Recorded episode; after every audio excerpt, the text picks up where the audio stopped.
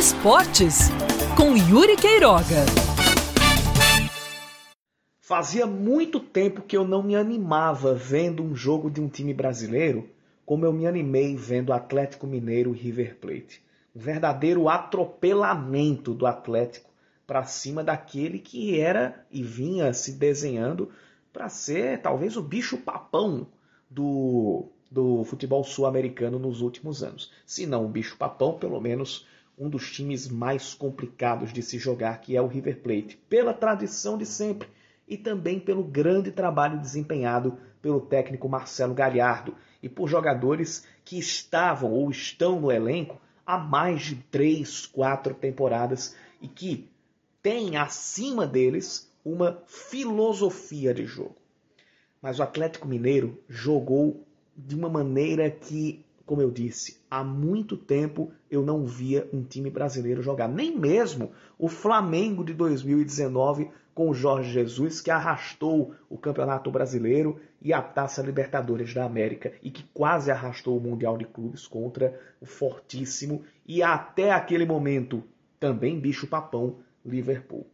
Um time insinuante que procura o jogo, que procura o gol e que consegue unir consistência defensiva, começando pelo goleiro Everson, que fez um partidaço e que apesar dos 3 a 0 foi uma figura decisiva, porque defendeu pelo menos três bolas muito perigosas, a última delas uma cobrança de falta que foi magistral, comparável a um gol de placa.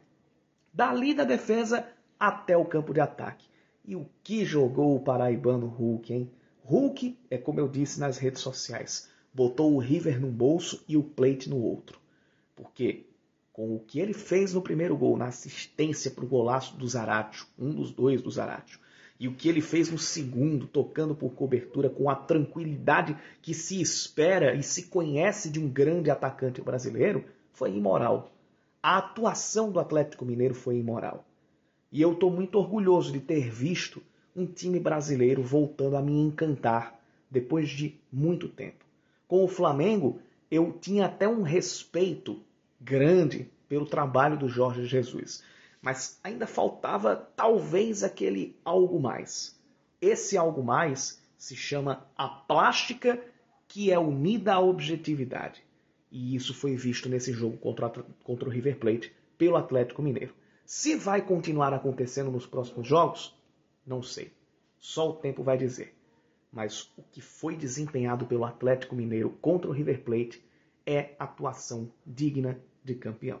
Eu espero muito que os times do Brasil sigam esse exemplo e voltem, reencontrem o futebol de, tipicamente brasileiro, que se perdeu ao longo do tempo, mas que para ser, ser reencontrado basta uma revisita à habilidade associada à objetividade.